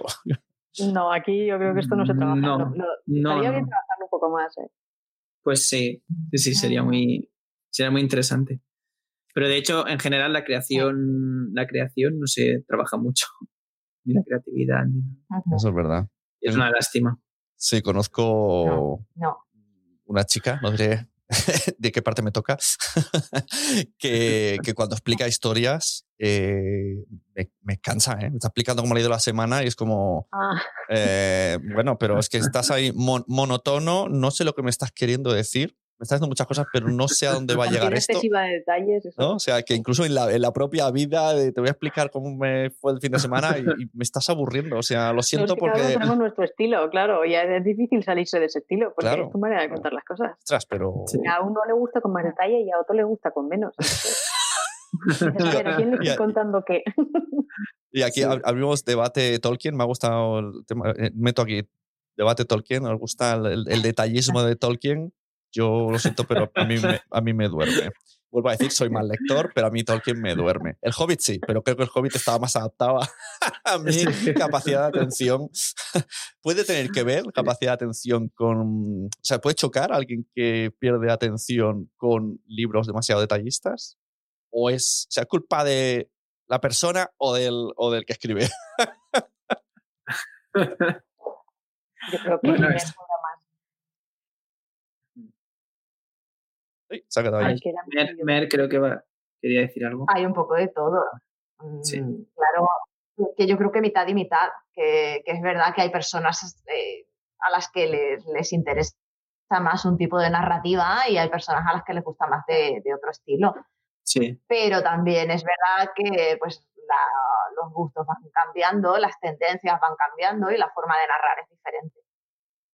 Esto en la primera vez que vi, bueno, la primera vez, en América siempre había podcast de storytelling, pero en España no hace tanto. Eh, cuando veía más el storytelling son los podcasts, sobre todo de historia, pero, pero podcast no suele ser una persona hablando. Incluso suele ser incluso, yo qué sé, dos, tres debatiendo sobre una historia, pero claro, la forma es, no sé, no voy a decir que no me gustan porque me matan, pero pero yo no, al final acababa no consumiéndolos por, por, por, eso, ¿no? Porque era como, me parecía muy denso. No sé si era porque había mucha información. cuando, cuando es espontáneo, si es una conversación espontánea, mm, es difícil darle, a no ser que la gente sea súper, súper especialista en contar historias y sepa muy bien cómo llevarla, pero si coges a dos personas ahora mismo e intentas que salga una historia de ahí, el que, el que escucha es fácil que pierda la atención, porque no está, el discurso no está preparado, articulado, exacto, para que tenga todas estas herramientas de las que hemos ido hablando. Entonces, claro, a lo mejor una, ellos está muy bien y muy interesante porque les gusta el tema y tal, pero... O sea, quizá un tema de los que has tratado en uno de tus ah. podcasts, alguien que conozca esa historia, eh, debatiéndola, a lo mejor no sería tan interesante, porque estarían Yo creo que no tres horas diciendo, pues un día. Pues Ani llegó a no sé dónde. Pues no, yo creo que no. Pues en este, no sé qué. Uh, a mí cuéntame, déjame de rollo. Yo, yo creo que, que, esa es una de las dificultades más grandes de, de, escribir, que es, por un lado, prepararlo todo, tenerlo estructurado y, y, muy trabajado, pero por otro lado, a la vez, intentar ser eh, natural y ser tú mismo y ser original, que es lo que, es lo que cuesta. Una de las cosas que más, más cuesta. Esto, y en, en, tema videojuegos, Alejandro and Company, sobre, todo Alejandro, claro, las historias de los videojuegos sí que es verdad que cuentan historias al final, pero son mm. súper largas y meten muchas submisiones, subpersonas. A veces hay juegos que te puedes llegar a perder, rollo, yo qué sé, un gran defauto de... ¿no? El, mira, por ejemplo, a mí el Minecraft no me gusta nada. Se lo digo a mi hijo. Me dice, ¿por qué no te gusta? Digo, porque no sé qué tengo que hacer. O sea, quiero hacer algo. es un mundo abierto, puedes crear. Ya, pero no hay de verdad unos, no, hay, no hay de verdad, no lo sé, tengo que coger el anillo único y llevarlo allí, aunque yo tarde todo lo que me dé la gana. No hay un objetivo, es crea. Pues es como, pues yo no, no pierdo perder el tiempo. y entonces, ¿cómo, cómo lo hacen? a mí me pasa muchas veces con estos juegos que son. Con estos juegos que son tan, tan, tan, tan abiertos que tienes muchísimas cosas que hacer y que al final la historia eh, viene de aquí, pero también de allí, de que de camino de, de, este punto a otro hables con un personaje que te explique una cosa que es importante para la historia. A mí, al final, eso me abruma también. Me gusta que la historia, aunque sea larga, sea un poco, pues, guiada y te digan, pues mira, ahora pasa esto, ahora pasa lo otro y luego pasa lo otro. Que tengas, tengas tu, tu interactividad, porque al final tienes que interactuar con el mundo y con la historia, pero hasta cierto punto. Aunque en videojuegos, quizá al meter el rollo online, la historia se pierde. Porque por un lado, yo veo que las historias se juegan de modo individual y ahora que estás online es, pues yo qué sé, compartir misiones, pero no van unidos a la historia. Es como... No, no, no, claro. claro en Fortnite no tiene historia. Es, otra cosa. En Fortnite te metes y sobrevive, pero no es una historia. no, no, no. Por ejemplo, hay juegos que, que como Call of Duty que, que cuando salen tienen una historia y es una historia a la que le han echado mucho dinero porque son historias muy espectaculares, muy peliculeras, con muchos efectos especiales, pero al final la gente se los compra básicamente para jugar online. No consume, casi nadie consume esas historias. Ya me dicen por aquí en el, chat en Carna York, ¿cómo? Claro que la tiene, creo que habla del Fortnite. Pues no lo sé. Bueno, sí, Fortnite puede, sí, sí que tiene. ¿Tiene modo historia? como una historia de trasfondo que está ahí y tiene como en el mapa, pues encuentras detalles que también te explican parte de esa historia. Y no sé si se refiere a Fortnite o a Minecraft, ¿eh? pero hablo por Fortnite. Y de hecho en Fortnite eh, va como por temporadas y cada temporada hay una serie de personajes que, que tienen que ver con esa historia. Pero no es una historia que consumas como consumes otro tipo de videojuegos con sus cinemáticas, sus diálogos, sus personajes. Yo pensaba que cada temporada pensaba que cada temporada era una manera de sacar pasta. De hecho, mi hijo me dijo el otro día. También, también, claro. Me dijo, ha salido Mandaloriano, apúntate, porque él quiere, aunque sea ver jugar, y apúntate y cómprate el Mandaloriano. Sí, claro, eso también tiene mucho que ver.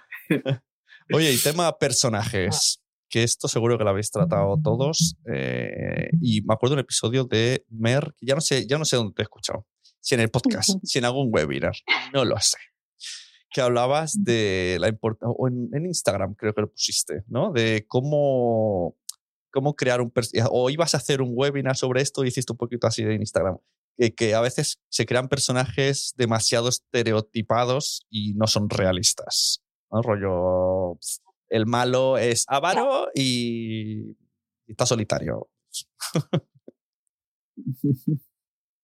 Claro, no, es que eh, tenemos, tenemos mucha tendencia a polarizar demasiado los personajes. Eh, es verdad que la, existencia del bien y el mal parece que nos, que nos proporciona seguridad, pero luego a la hora de la verdad, como consumidores de historias, nos gustan los personajes ambiguos.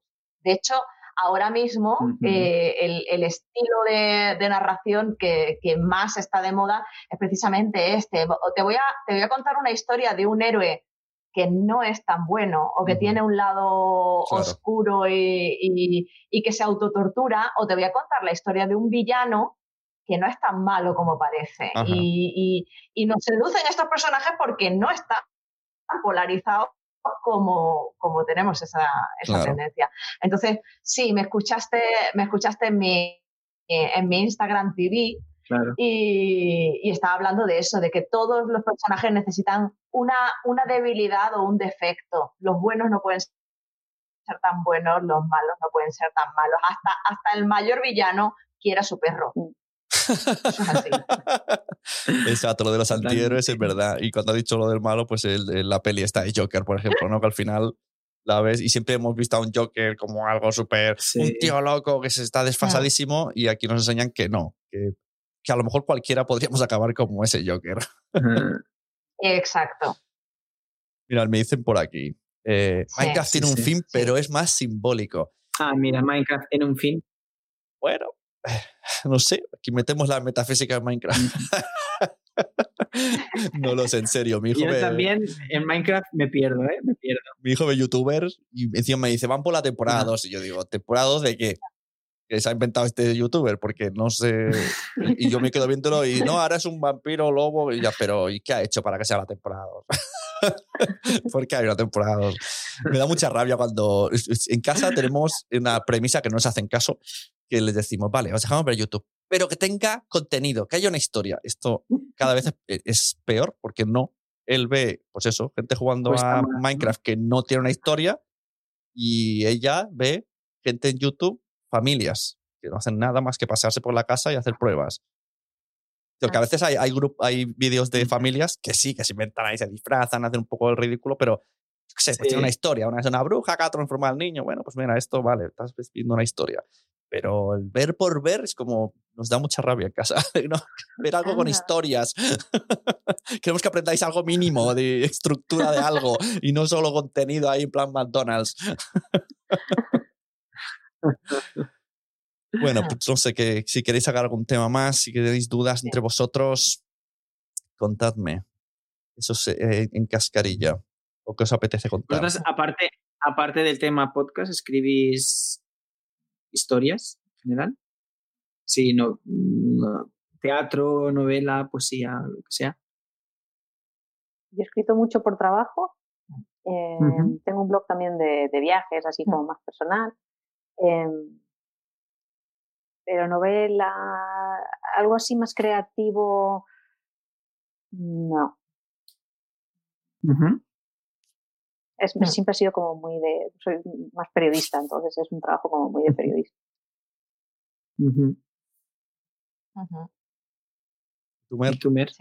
Yo he publicado algún relato. Eh, mm, tengo muchos proyectos a medias que no, que no acaban de, ver la luz, porque luego me... Es, que a mí lo que me fascina es la, es la parte de la creación. Y luego ya la ejecución eh, me cuesta, me cuesta un, un, poquito más. Y luego también es verdad que la vida se atraviesa, soy madre de, de dos niñas y no es, no es tan sencillo. Pero sí que, sí que, por ejemplo, sí que llevo contando, contando muchas historias en relación con la literatura, con el libro, con la ficción desde hace muchísimos años, porque me abrí el primer blog sobre literatura en el año 2004, ah, creo, pues. y desde entonces con las historias. Sí, sí, es algo que siempre me ha gustado mucho. ¿Y tú, Alejandro? Yo, a mí me pasa un poco como me llevo tanto tiempo leyendo y estudiando literatura que al final cuando llega el momento de escribir me siento como abrumado. Es en plan, no sé, no sé qué voy a hacer. Pero me gusta escribir poesía y algún relato tengo también escrito. Pero vamos, sin compartirlo, simplemente por, por, el placer. Y, Yo de pequeña escribía mucho y luego ha sido más el, eh, he escrito algún relato también que han publicado, pero ha sido más el, el trabajo, el oficio, ¿no? De, sí. para reportajes, eh, artículos, tal. Y, pero así como recrearme en una historia, creo que esta es la primera vez que me recreo de verdad y que tengo tiempo de decir, voy a escribir una historia sobre eso. ¿Consumís eh, podcasts, en este caso, parecidos al vuestro o no? O sea, ¿os inspiráis o os da miedo inspirados demasiado? Mm, no, al revés. Yo sí escucho. A mí sí, alguno nuevo y, y, es parecido, precisamente con más razón digo, pues lo voy a escuchar, porque yo creo mm. que mm, siempre se cogen ideas y al final, a ver, absolutamente originales y únicos, yo no creo que nadie sea Exacto, yo creo que no, que no, eso de que está todo inventado, que al final es mejor, yo soy muy fan y partidario y recomiendo el la copia masiva. O sea, no copias a uno, sino copia a muchos y le das tu forma y ya está, y es una obra original. Aparte es que si no te bloquearías, o sea, si dijeras, es que esto ya está aquí, esto ya lo hacen allá y esto es parecido a no sé qué, pues no haríamos nada. Claro. No. Esto me ha pasado. Es que la, originalidad no existe, no existe, es, es, es un mito. Son los padres. Yo creo que lo original es que, que tenga tu parte, es lo único que puedes darle, que tenga parte tuya. Claro, sí tu versión, lo que decíamos antes. Sí, hay, mucha gente que me dice, ¿no? Ahora de hacer podcasts que no sean de ficción y tal, pero yo qué sé.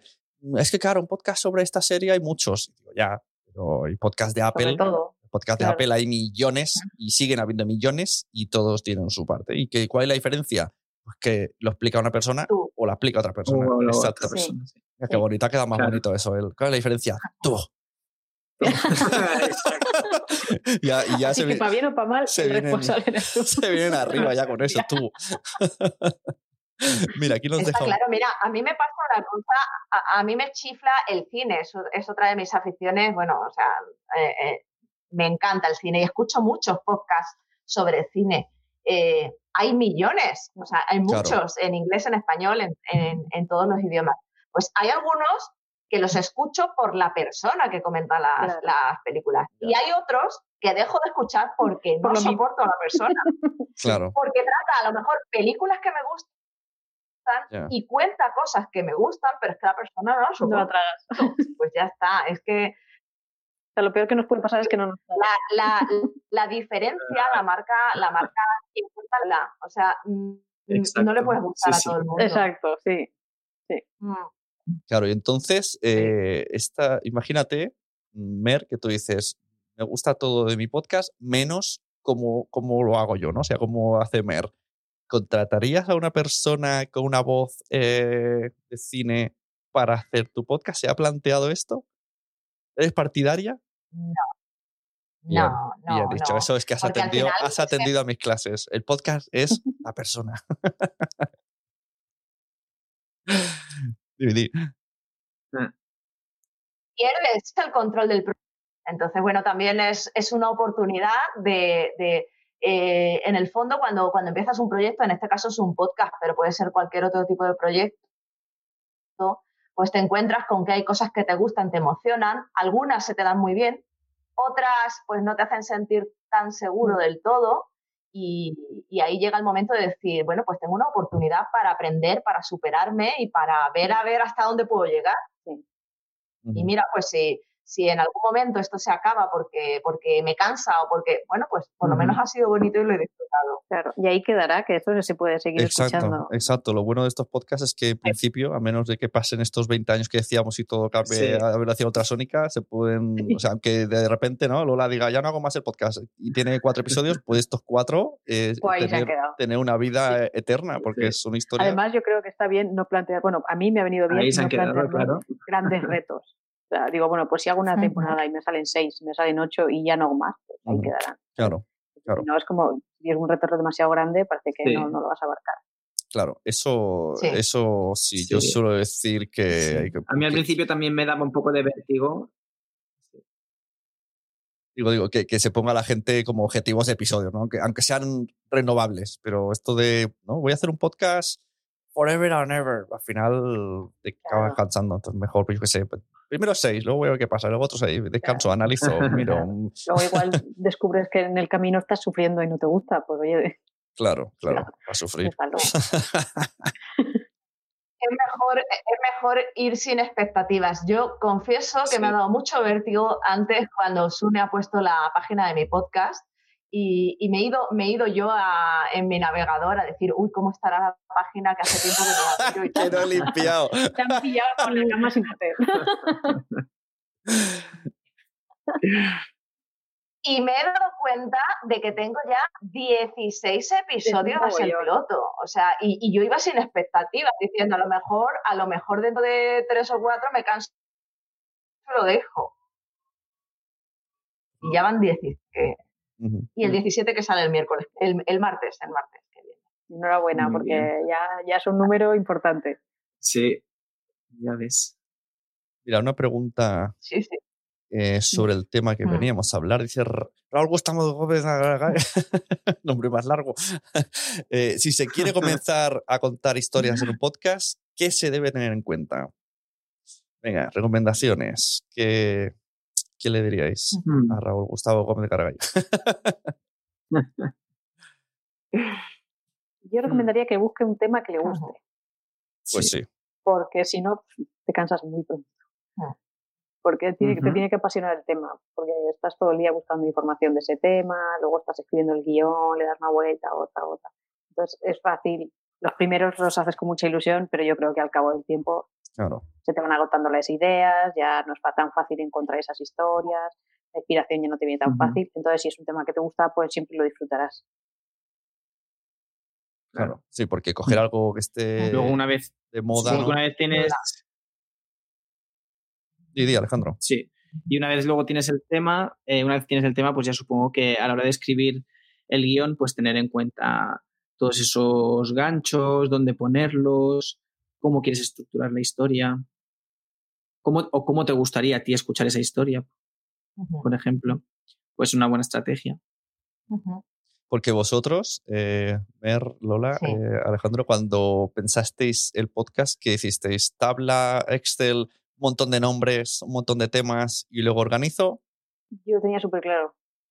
Pues cuéntanos. O sea, yo llevo dándole vueltas a hacer un podcast mucho mm. tiempo. Hacer un podcast, mi podcast, o sea, el que me gustaría hacer a mí, eso tiempo, porque estaba haciendo el, que hacía antes para la empresa y tal. Pero mm, eh, eh, me costó encontrar el tema ese del que pensaba que no me iba a cansar. ¿no? de qué puedo seguir escribiendo cosas que no me voy a cansar y me voy, a disfrutar el, tiempo. Mm, entonces, cuando ya ya estaba en este mundo de que me gusta la bicicleta y tal, y ya habíamos hecho un par de cosas relacionadas, pues ya estaba claro que iba a estar por ahí. Entonces, incluso el nombre creía que, que fuera muy sencillo, mm. que fuera fácil de recordar y tal. Y fue, ya estaba claro lo que... Pero porque en, historias, mentalmente, ¿no? Mentalmente tenías hace tiempo ahí una lista de la compra de, ostras, esto, esto, esto, ¿no? Porque si no, no te sientas y dices, venga, voy a hacer un podcast de historias, pero tienes pero fue como... Mm, progresivo, ¿no? Voy a hacer un podcast que me guste a mí y, y entonces, y, lo único que sí que dudé es si, iba a ser de historias o iba a ser con otros invitados o otras entrevistas o algo que iba a ser sobre la bicicleta lo tenía claro. Que fuera a ser de historias vino después, porque además como fue, como hemos venido de un confinamiento largo y unos meses muy extraños, digo, voy a hacer algo que pueda hacer sola, porque si tengo que pues quedar con la gente o ir o tal o moverme, esto va a ser inviable. Pues esto, fíjate que cómo hubiese cambiado si fuera de entrevistas, porque claro, a lo mejor a ti te llenaba más, porque hablas de lo que te, gusta, pero me refiero a tú, ¿no? Hablas con otro compañero que te interesa o mira, este, yo que sé, hace montaña y compartes experiencias que te gustan, pero a lo mejor yo escuchaba eso y pensaba, Vaya, aburrimiento. vaya aburrimiento escuchar aquí dos personas hablar de bicicletas. Es cierto que así llegaba cualquiera. Claro. Eh, y sí que empecé a pensar en quién me va a escuchar al principio. Mi familia y mis amigos. De hecho, me sigue escuchando mi familia y mis amigos. Entonces, de qué les puedo contar o qué les puedo contar relacionados con la bicicleta que les vaya a entretener? Porque es eso. Si les pongo un especialista en bicicletas gravel que me parece fascinante, pues ellos dicen, me aburro a los dos minutos. Y de esta forma, mm, teniendo ahí a tu público objetivo en la cabeza, que esto es muy importante también. Yo como soy de marketing online y tal, pues esto lo tenemos ahí enseguida. Y si siempre piensas, bueno, ¿cómo es cómo van a ser la gente que me va a escuchar. Y yo tenía en mi cabeza mis amigos y mi familia, ¿eh? Y además, como lo que decía Mer antes de no tener expectativas, Pero tú pues crees... esas expectativas que eran clarísimamente bajas. Pero tú crees que en, estas personas me van a escuchar si cuento esto y además por eso también mi, mi esfuerzo en, en, promoción es, Spotify, porque sabía que ellos también me iban a escuchar en, Spotify. ¿Pero tú crees que en el formato podcast de historias cortas, eh, eh, este pensamiento del avatar funciona igual que para otras cosas? Porque yo creo que en el mundo podcast el, eh, es muy difícil hacer un avatar. Porque, claro, que te diriges? A la gente que le gusta las bicis. Ahí, me dices, en, me cruzas por la calle, tengo un podcast que hablo de bicicletas. Y te digo, Don Molve, adeu. no lo escucho en mi vida. pero, pero luego resulta que me topo con él y, me interesa por, por, es que por cómo lo estás contando y una vez que veo cómo lo estás contando, me has atrapado la historia. Pero en principio, sobre el papel, a lo mejor digo, pereza. Es cierto, sí, es cierto, es cierto. Por eso pensaba que solo me iban a escuchar por compromiso. Claro, yo luego me. Mamá, escucha mi podcast. Yo luego me he visto escuchando cosas solo por. porque. Bueno, a ver, a ver qué es lo que cuentan. Aunque a priori no sé. o por la forma de contarlo, más que el. incluso más que el contenido. Luego el contenido, pues a lo mejor, mira, este aquí me ha gustado. Sí, luego es que es difícil llegar a un público amplio con podcast. Porque sí, eso es muy difícil. Mm, creo que tienes que partir sabiendo que va a ser muy específico, van a ser personas pocas y, que aún así te merezca la pena. Sí. sí, este punto es importante. Pero por otro lado, pero por otro lado no importa el tema porque al final siempre hay alguien a quien le interesa lo mismo que a ti. Exacto. Que es bonito también. ayer me preguntaban, no, hoy me han preguntado dos personas diferentes, uno por WhatsApp y otro a un cliente, que cómo, la típica pregunta de cómo podemos hacer para crecer audiencia. Y he dicho, a ver, ¿qué es crecer audiencia?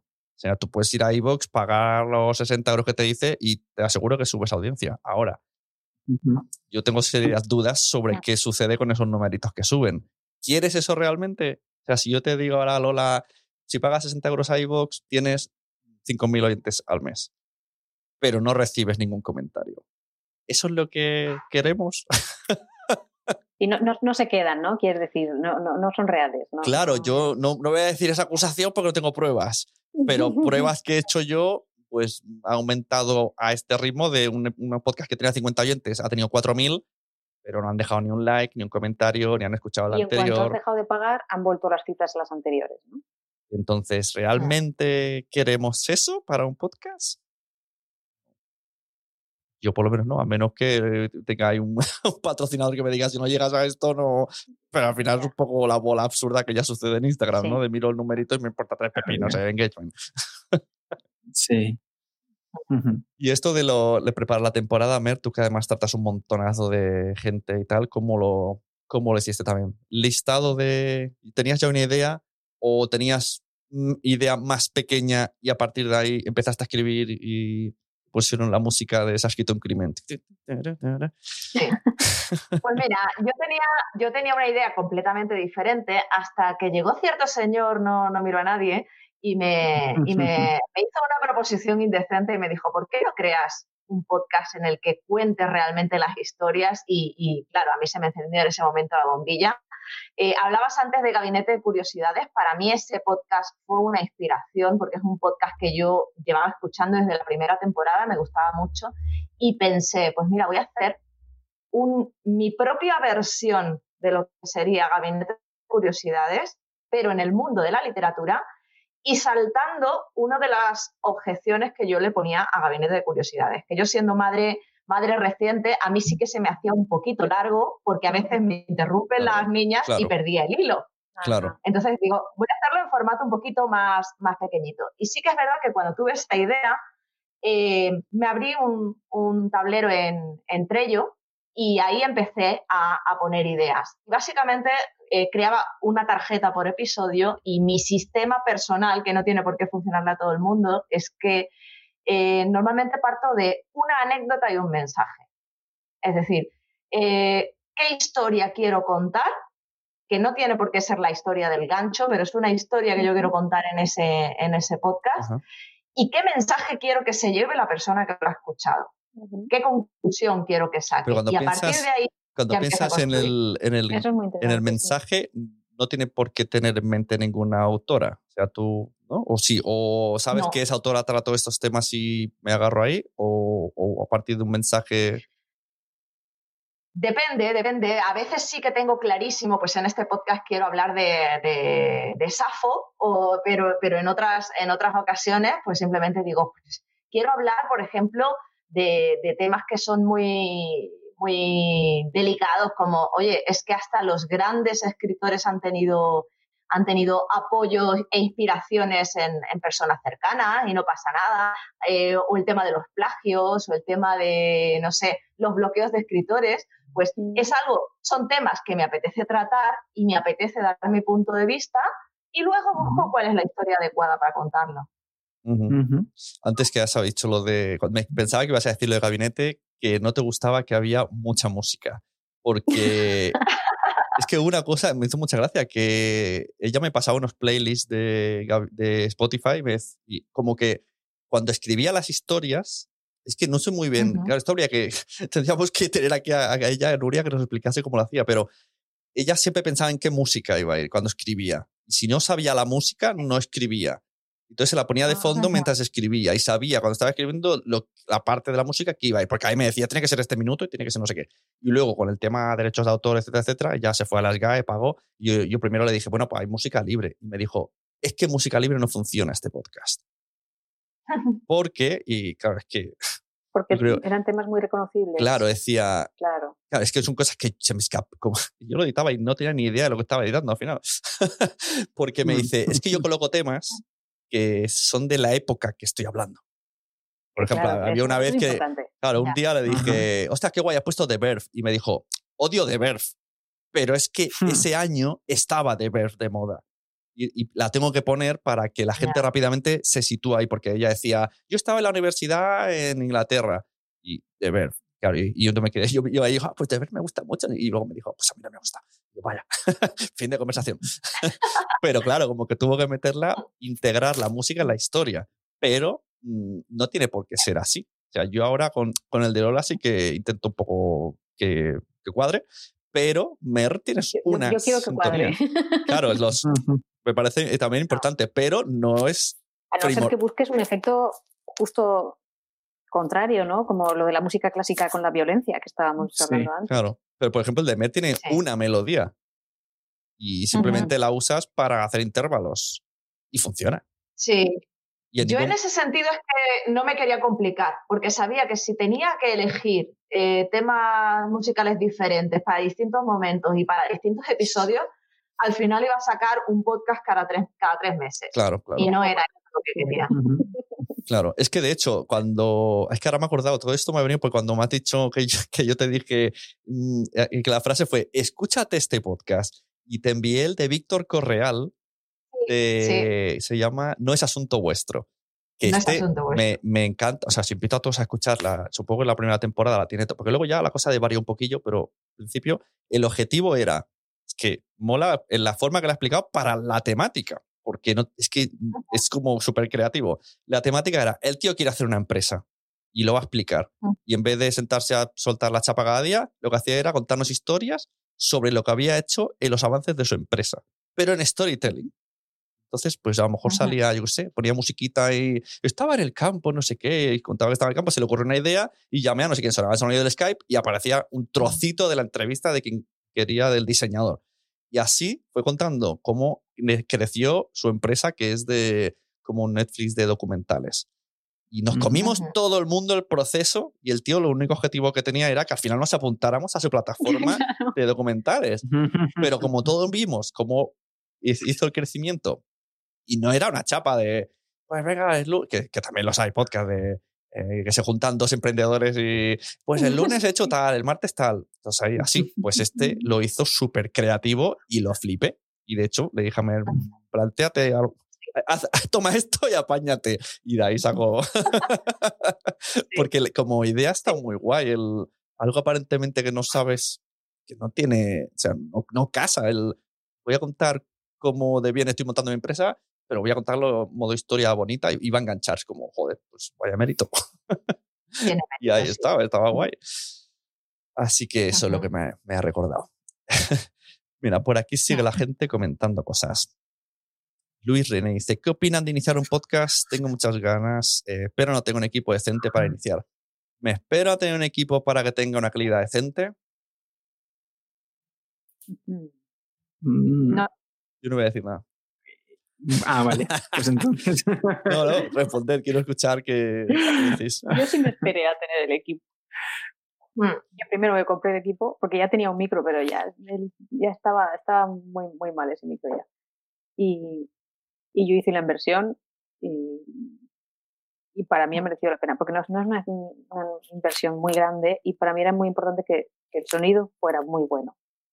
Hice muchas pruebas aquí en casa y todo. Entonces, tampoco te hace falta tanto dinero. Entonces, ya que no es tanto dinero, pues al menos un micro bueno, yo sí lo compro. Alejandro. Los auriculares para mí también han sido muy importantes, que no son estos, porque solo tenía estos y me dijeron, no, es muy importante. Y yo digo, pues si yo no tengo oído, yo me va a dar igual, pero sí, sí se nota. yo, yo también tenía la idea eh, antes de tener el, el equipo, pero no empecé a grabarlo hasta que no tuve el equipo. Y durante el tiempo que hubo entre que tenía ya la idea y me compré el equipo, pues me dediqué a, pues eso, a preparar el proyecto, a, claro, a hacer todo de preparación. Y creo que, a ver, que es, es verdad que tampoco tiene por qué ser una inversión muy grande. Puede, puede ser grande, pero no hace falta que sea grande, por lo tanto, es factible hacerla. Yo, yo os voy a llevar la contraria. Eh, yo creo que siempre tenemos una buena excusa para no hacer las cosas. Y entonces, eh, Si tienes, si tienes presupuesto y puedes permitirte invertir en un equipo, por supuesto, adelante porque tu podcast lo va a agradecer. Pero si no tienes equipo, cógete, píllate, píllate tu móvil y grábate en tu móvil y ya lo irás sacando adelante. Es más, o sea, yo, yo ahora mismo sí, sí que invertí una mini inversión en un micro, porque quería tener un micro medianamente decente. Pero yo, por ejemplo, no puedo eh, estar escuchándome mientras grabo. Ahora mismo, de momento, todavía no.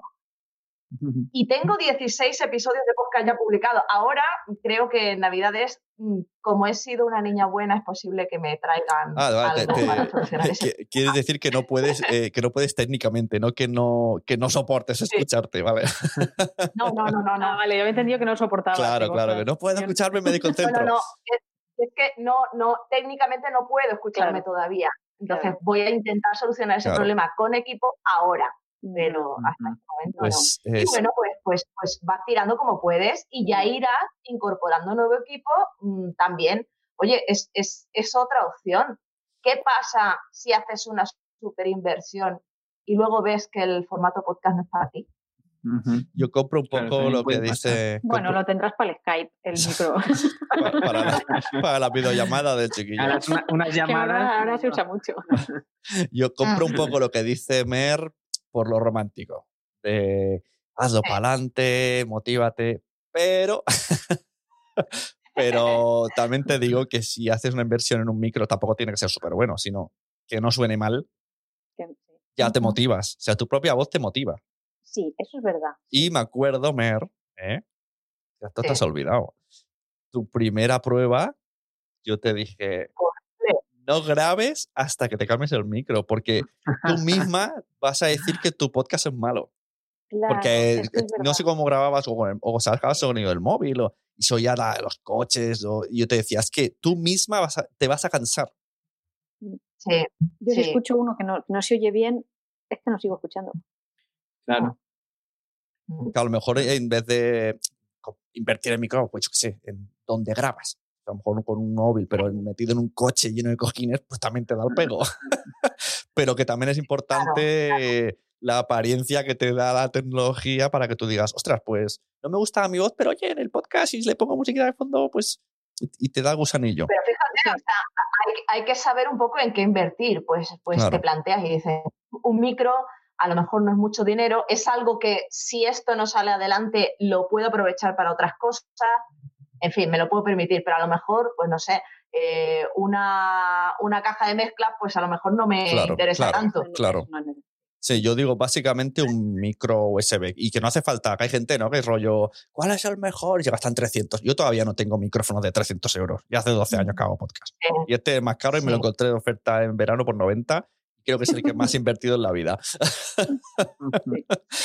o sea, que no es. En Wallapop hay muchas cámaras de, de mil euros vendidas por gente que iba a ser youtuber, y a los tres.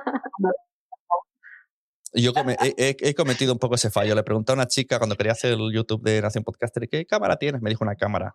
Creo que me costó 300 euros. Eh, sí, la tengo, la he usado, pero al final, el tener aquí la cámara, grabarme, pero el, el sonido con el micro porque me gusta más y luego saca la SD, métela, sincroniza el micro. Al final, ¿sabes lo que hago? la webcam. Digo, mira, ya está todo montado. Todo sincronizado. Claro, está todo montado, entra el micro y, no, y me ahorro un montón de tiempo. Ya tengo la cámara que, no sé qué hacer con ella. y por aquí nos dice, esta, esta es la mejor respuesta de todas. Gema Cárcamo. Que si quieres te metes en Quiero ser podcast. Gema no está pagada, pero cuando nos veamos le pego unas cañas. El, pues ojo, saca, saca el tema micro de corbata. No soy muy partidario. Es muy complicado manejar un micro de corbata. Hace mucho ruido. Yo no lo he probado. ese, es el, ese es el que yo tenía y me reñí. Ah. ah. no sabía que era ese. ¿Ves? Como en mi, en mi, oído decía, a mí esto no me pitufa. No me suena, ¿no? Suenan raro. No sé, yo creo que eh, la elección de micro de corbata es muy difícil. Mucha gente me pregunta, digo, es que yo los que me he comprado los he devuelto todos. Todos suenan mal. No sé cómo comprar un micro de corbata. No sé. Si vas a hacer entrevistas fuera y, a ver, yo lo tengo porque hacíamos entrevistas en vídeo cuando íbamos a, a, eventos y tal, y era fácil y rápido, se lo pones a la persona y queda discreto y tal, está bien. Yo para podcast no lo veo. ¿Alguno habrá que rollo, sé, un rode que tenga una calidad de sonido? depende de dónde vayas a grabar, pero claro. si vas a ir caminando por, por la calle, pues igual sí, pero... Yo es que veo entre el, en la posición, en la camisa, el pelo, en no sé qué, el apunte, la calidad, el ruido, es como, gracias a la cuenta, comparte comparatura de corbata. Pero bueno, dice Gemma que puede hacer, tampoco vamos a, a tirar por la borda ese comentario. Seguro que es posible. y por aquí nos agradece Raúl los comentarios de antes. Y pues no sé, yo también agradeceros todo el tiempo que habéis estado aquí. Eh, si queréis hacemos una última ronda relámpago de spam. Eh, podéis incluso, voy a dejar a Mer primero, que sé que tiene muchas cosas, te dejo toda la promoción del mundo, tienes cursos, tienes, ahora tienes ahí gente que está interesada en, hombre, si estás aquí, yo te tengo que promocionar. todo esto que tiene. Venga, cuéntanos, aparte de tu podcast, está súper guay, que no sé si al final hemos dicho el nombre, se llama Mientras escribes. Mientras escribes, sí, en, honor al libro de Stephen King, Mientras escribo. Eh, pues está mi podcast Mientras escribes, que lo tienes en merflores.com barra podcast. Eh, y puedes encontrarme en redes sociales eh, como Mer Escritura y, bueno, pues si tengo que hacer spam, yo hago spam. Exacto. Y os cuento que yo tengo una escuela de comunicación online para emprendedoras con marca personal que se llama Creadoras de Contenido y también tengo un mastermind para escritoras de novela que se llama La Guardilla y, y, bueno, pues tengo proyectos relacionados con la comunicación y con la, y con la literatura y será un placer si os apetece eh, charlar un poco en, redes sociales y hablar de lo que queráis. Y esto, de hecho, eh, que esto también podemos eh, tratar ese mm. tema al final. tu o sea, Lola ha dicho que no tenía un objetivo más que le gustaba contar eso. Pero tú sí que tenías el objetivo, ¿no? Aunque sea en segundo plano o en primer plano, de que te conociesen como referente y que a partir de ahí llegasen a tu web, tus cursos, ¿no? Te preguntasen cosas a partir de mostrar el conocimiento. Yo quería abrir un nuevo canal de, comunicación porque es verdad que llevaba mucho tiempo con el blog y ya llevas mucho tiempo con un, con un mismo formato, compartiendo un tipo de contenidos concreto.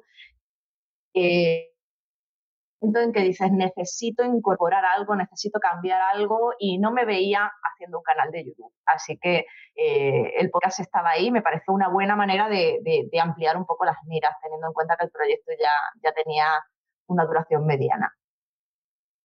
Pues eso, y también veo que en Instagram pues hacer muchas cosas también contenido gratuito con gancho para, para, las escuelas, pero que también hay donde yo he ido hipeando cosillas.